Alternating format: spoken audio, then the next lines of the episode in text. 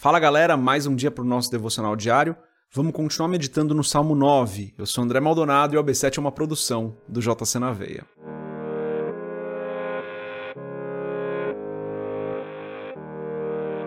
Salmo 9, dos versos 3 a 12, diz assim: Porquanto os meus inimigos retrocederam e caíram, e pereceram diante da tua face.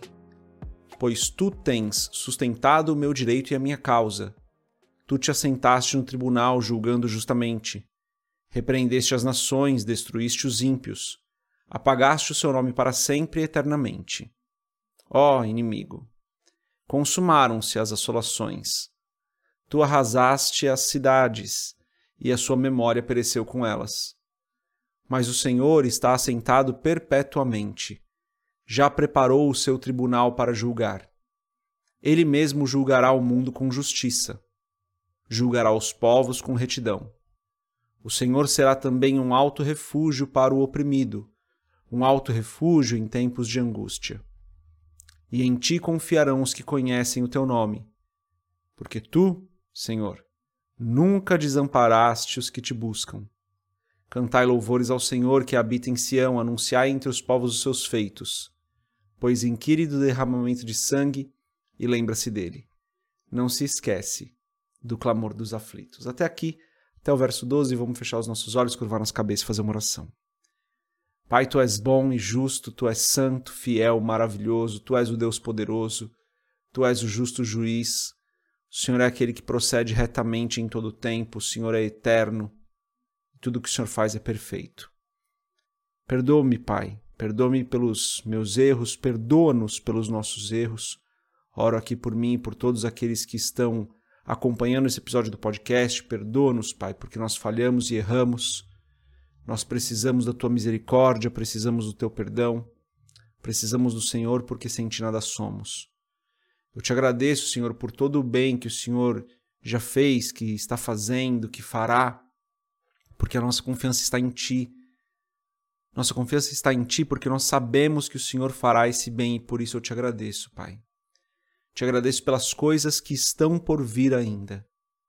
Em fé eu te agradeço. E eu peço em nome de Jesus, abençoa-nos hoje, guarda-nos hoje, Senhor. Protege-nos e livra-nos do mal, dá-nos a provisão necessária para o dia de hoje, tudo aquilo que nós necessitamos, Pai. O Senhor conhece as nossas necessidades, o Senhor conhece os nossos corações, o Senhor conhece aquilo que nós precisamos. Eu peço em nome de Jesus, derrama sobre nós a tua provisão, Pai.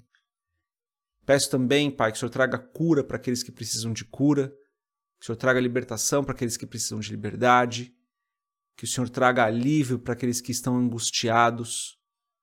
Em nome de Jesus, que o Senhor olhe para nós hoje, tenha misericórdia de nós e com a tua poderosa mão, com o teu infinito amor, continue cuidando de nós, porque nós dependemos do Senhor. Em nome de Jesus eu oro, Pai, por aqueles que estão sem emprego ou que estão passando por uma necessidade que o Senhor não deixe que nada falte, porque nós sabemos que o Senhor é a nossa provisão. Em nome de Jesus eu te agradeço. Amém. Galera, antes da gente continuar nesse episódio do podcast, se você não é inscrito no canal, se inscreve. Compartilhe o AB7 com outras pessoas. E como eu falei ontem, se você puder, coloca no, no Instagram aí um story falando que você fez o devocional com a gente hoje, para a gente acompanhar quem está fazendo, ou deixe seu comentário se você puder. E se você quiser comprar o livro Muito Além de um Pai, www.jcnaveia.com.br, rola a página lá para baixo que você consegue comprar o livro, tem um banner lá para você comprar. É isso, lemos dos versos 3 a 12 hoje, uma leitura um pouco mais longa desse salmo. Esse salmo não é tão curto quanto outros. E Davi aqui está louvando a Deus numa forma de uma poesia muito interessante ele escreve no passado, né? Ele escreve se referindo ao passado. Então, ele fala coisas como repreendeste as nações, destruíste os ímpios, apagaste o seu nome para sempre eternamente. Ele fala de coisas, ele escreve como se as coisas tivessem acontecido no passado. É, uma parte aí das pessoas, uma boa parte das pessoas acredita que apesar dele estar escrevendo de coisas que aconteceram no passado, ele está falando de coisas que viriam a acontecer no futuro. E ele faz isso por conta da certeza que ele tem de que aquelas coisas vão acontecer. Interessante isso, né? Lembra, galera? Salmo, o livro, o livro de Salmos, né? Todo salmo, ele é como uma poesia, ele é uma música. Então, é, não dá para a gente interpretar um salmo como a gente interpreta uma carta de Paulo, por exemplo. São bem diferentes os textos, as intenções são diferentes. Então aqui Davi escreve de uma maneira muito poética, né? E sim, ele me parece realmente, na minha interpretação, é, que ele está falando de coisas que viriam e já está agradecendo por elas como se elas já tivessem acontecido. Então eu concordo com essa interpretação de alguns teólogos aí que, que olham o texto dessa maneira. Então Davi está falando sobre a salvação que vem do Senhor quando tudo acabar. Um dia toda a nossa angústia acaba, um dia toda a nossa dor acaba, um dia as perseguições vão acabar, um dia os problemas vão acabar. E nesse dia o Senhor vai separar o joio do trigo, o Senhor vai julgar todas as nações. E então o que Davi fala, por exemplo, no verso 5, que é o verso que eu li, né? Repreendeste as nações, destruíste os ímpios, apagaste o seu nome para sempre, eternamente, vai se cumprir.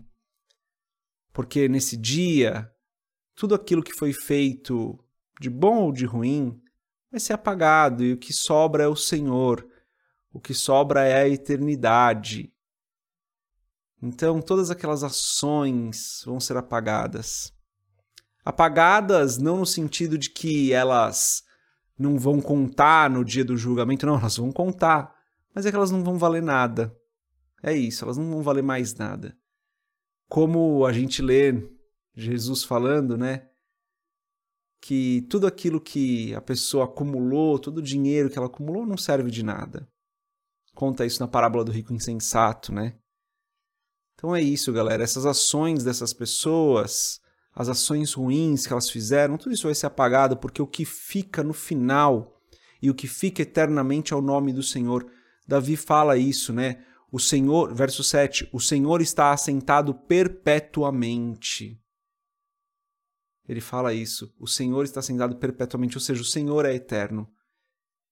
Então, um certo dia Deus voltará para julgar todos os povos e vai separar o justo do ímpio, vai separar o joio do trigo. E aqueles que praticaram é, más obras, aqueles que não andaram nos caminhos do Senhor, vão perecer. E os justos que consideraram o Senhor como um alto refúgio, como Davi diz, né? No verso 9: O Senhor será também um alto refúgio para o oprimido, um alto refúgio em tempos de angústia. E em verso 10: E em ti confiarão os que conhecem o teu nome, porque tu, Senhor, nunca desamparaste os que te buscam. Então, nesse dia, quando o julgamento vier, aqueles que andaram nos caminhos do Senhor estarão nesse refúgio com o Senhor eternamente. E também em tempos de angústia, como a gente já tem falado, né? Todo salmo a gente acaba falando isso, em tempos de angústia o Senhor é o nosso refúgio. Hoje eu não queria focar nisso, eu queria focar no que acontece na eternidade, né? Um dia Deus voltará, um dia Jesus voltará, né? Para julgar, como está escrito aqui no verso 7, já preparou o seu tribunal para julgar. Verso 8, ele mesmo julgará o mundo com justiça, julgará os povos com retidão. Esse dia é a nossa esperança, esse dia é ao mesmo tempo é, um temor muito grande, né? Gera um temor muito grande nos nossos corações. Não um terror, mas um temor, um respeito pelo Senhor, uma, um sentimento de honra pelo Senhor. Porque nesse dia ele julgará todos os povos, julgará com retidão, galera. Os salvos nesse dia se alegrarão, os ímpios nesse dia sofrerão, chorarão. E o nosso papel aqui, então, é nós devemos nos lembrar que esse dia vai chegar. Guardar o nosso coração para esse dia, mas avisar as pessoas desse dia. A gente não pode ser egoísta, né? A gente não pode guardar isso pra gente. Ah, eu sei que Deus vai voltar, eu sei que Jesus vai voltar e vai julgar os povos, então eu vou fazer a minha parte para que eu me salve, mas eu não vou avisar ninguém, não. A gente tem que avisar todo mundo de que isso vai acontecer e as nossas ações, os nossos sentimentos, as nossas intenções vão ser julgadas. Deus vai separar um dia o justo do ímpio, vai separar o joio do trigo. Esse dia é um dia de grande alegria para os salvos. E aqueles que hoje já reconhecem isso, já entendem isso, nós precisamos avisar as pessoas. Aí cada um do seu jeito, cada um como achar que deve fazer, é, com uma estratégia diferente, com um modo diferente, mas nós devemos estar cientes desse dia, sabendo que o Senhor será o nosso refúgio, mas ao mesmo tempo será um dia de terror para aqueles que não andaram nos caminhos do Senhor. Então, o que nós precisamos fazer é mostrar que Cristo é a salvação para as pessoas, porque o dia do julgamento chegará. Difícil essa mensagem, né, galera? Davi não está falando exatamente sobre a necessidade que a gente tem é, de falar isso para as pessoas, mas é uma reflexão que a gente pode fazer com esse texto, né? Davi está deixando bem claro aqui: é, Deus vai voltar, né? Jesus vai voltar e vai julgar, Deus está preparado para julgar. Então eu entendo que como cristãos, com uma visão completa da palavra, a nossa função é essa, a gente tem que avisar as pessoas. Essa é a mensagem de hoje, Deus abençoe a sua vida, a gente se vê amanhã se Deus quiser. Paz.